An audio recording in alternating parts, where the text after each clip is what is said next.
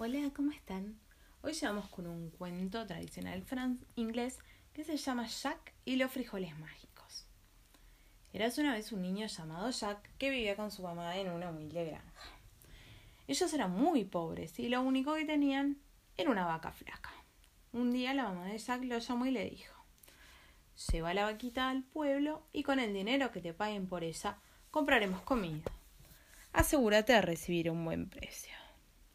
Jack partió de inmediato. En el camino, un anciano de aspecto bonachón y alegre lo saludó y le dijo Hola amiguito, ¿a dónde te diriges? Jack le contestó Voy al pueblo a vender mi vaquita para comprar comida. No te preocupes, amiguito, yo me quedo con la vaca y prometo cuidar muy bien de ella. A cambio, te daré estos tres frijoles mágicos. Ellos te traerán una enorme fortuna, dijo el viejito. Al llegar a casa, Jack saludó a su mamá con un abrazo y una enorme sonrisa. Mira, mamá, he dejado la vaca con un señor muy bueno y a cambio él me dio estos frijoles mágicos. ¿Cómo pudiste cambiar lo único que tenemos por unos pocos frijoles? dijo su mamá. Muy enojada, arrojó los frijoles por la ventana. Jack estaba muy triste y se fue a dormir sin cenar. Cuando Jack se despertó la mañana siguiente, descubrió a través de la ventana un enorme tallo que había brotado de sus frijoles mágicos. Movido por la curiosidad, Jack trepó el tallo hasta alcanzar un reino en el cielo. De la nada apareció una pequeña hada azul y le dijo Ese castillo que ves a lo lejos pertenece a un caballero y su familia. Ahora vive en él un gigante muy malvado. Jack necesita saber que tu madre es la esposa del caballero y tú eres su hijo. Sé valiente y recupera lo que te pertenece. Al decirlo, el hada desapareció. Jack continuó su camino hacia el castillo. Al encontrar las, las puertas entreabiertas, ingresó sin anunciarse. Al instante se topó con la esposa del gigante y le dijo Señora, ¿puede por favor darme algo de comer y beber? Tengo mucha hambre. La noble mujer le dio un trozo de pan y un vaso de leche. Mientras comía, entró el gigante. El gigante tenía un aspecto horripilante, ya que estaba aterrorizado y de un salto se escondió en la alacena. El gigante exclamó: Fi, fa, fo, fum.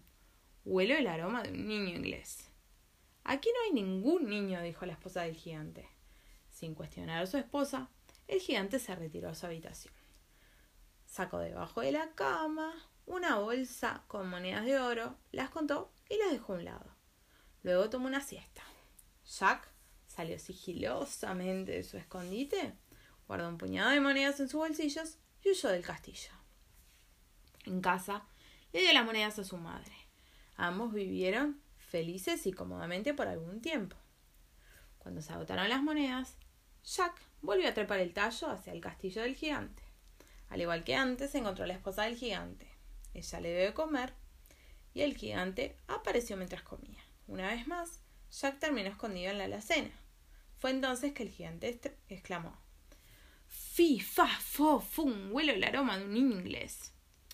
Aquí no hay ningún niño, dijo la esposa del gigante. Un poco dudoso, el gigante se dirigió hacia su habitación para tomar la siesta.